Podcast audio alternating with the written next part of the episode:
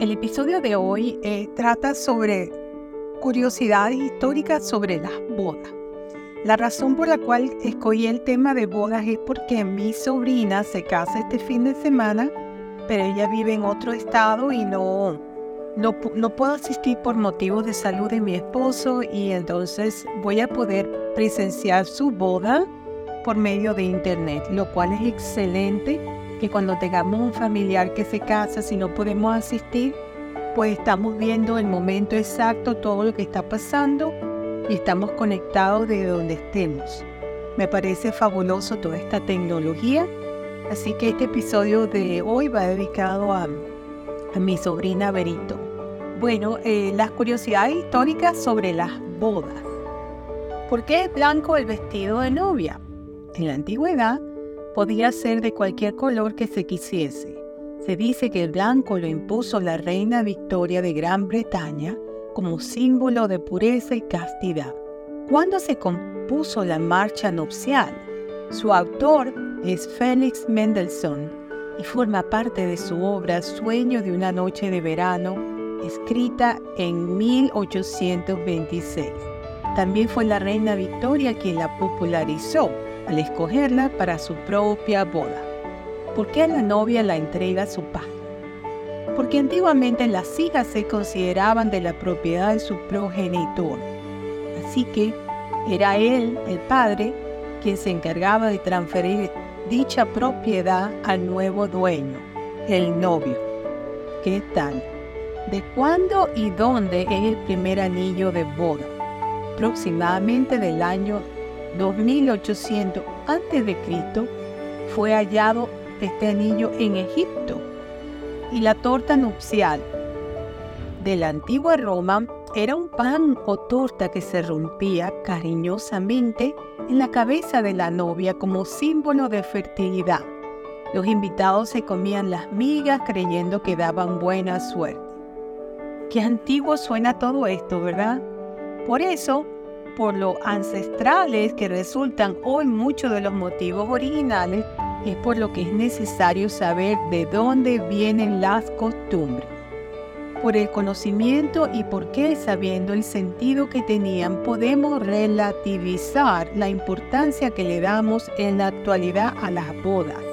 Que las parejas se comprometan amor eterno es la definición clásica del matrimonio pero esta imagen tiene orígenes relativamente crecientes. Aunque el matrimonio tiene raíces antiguas, hasta hace poco el amor tenía poco que ver con el brillo en los ojos al ver a tu prometido o prometida. Antiguamente era una forma de forjar alianza y expandir la fuerza laboral familiar. Pero a medida que las parcelas familiares dieron paso a las economías de mercado, y los reyes se dieron el poder a la democracia, la noción de matrimonio se transformó. Inicialmente, los matrimonios eran vistos como una alianza estratégica entre familias y los jóvenes a menudo no tenían voz en el asunto. En algunas culturas, los padres incluso casaban a un hijo con el espíritu de una hija fallecida para fortalecer los lazos familiares. ¿Qué tal? Dígame eso. Mantener alianzas dentro de la familia también era bastante común. En la Biblia, Isaac y Jacob se casaron con primas y Abraham se casó con su media hermana. Los matrimonios de primos siguen siendo comunes en todo el mundo, particularmente en el Medio Oriente. La monogamía puede parecer central para el matrimonio actual, pero de hecho la poligamia ha sido muy común a lo largo de la historia. Monogamia se refiere a que solamente es una pareja y la poligamia que tienen muchas parejas. Entonces, esto ha sido muy común a lo largo de la historia, lo de la poligamia. Desde Jacob hasta los reyes David y Salomón, los hombres bíblicos solían tener de dos a miles de esposas. Imagínense eso ya con unas se están quejando ahora con, con otras más. Desde hace unos 250 años, la noción del amor en el matrimonio y las parejas amorosas ganó fuerza, lo que significa que el matrimonio se basa en el amor y posiblemente en el deseo sexual. Pero la atracción mutua en el matrimonio no fue importante hasta hace aproximadamente un siglo. Bueno, este tema de las bodas es muy interesante porque yo, he conocido casos de personas que, que han estado muchísimos años de novio, se casan y al poco tiempo se están divorciando. Y he conocido casos de personas que estuvieron apenas un par de meses, que se conocieron, se casan y duran toda la vida. O sea que a veces uno no entiende cómo funciona con una forma y de la otra, pero yo pienso que todo tiene que ver de que las expectativas hacia la pareja es que es muy importante que sepan que, la pareja ideal no existe. La pareja ideal hay que crearla, hay que hablar con, hay que decir cómo nos estamos sintiendo, comunicarnos efectivamente con nuestras parejas para poder entendernos y crear esa, esa tercera, ese tercer símbolo que es la pareja está el hombre, la mujer y en el medio la pareja, que es la, formación de ellos dos. Entonces es muy importante que, que entiendan cuáles son las cosas que tienen en común, cuáles son las cosas que no tienen en común, que serían las diferencias, y cómo las podían ustedes manejar, llegar a acuerdos de antemano, cómo va a ser lo de los ingresos de la casa, los recibos que van llegando, cómo va a ser la parte de economía, los ahorros, tener las mismas metas para... Es importante si queremos comprar una casa o queremos un carro nuevo o viajar, em, em, tener la cuenta de ahorro.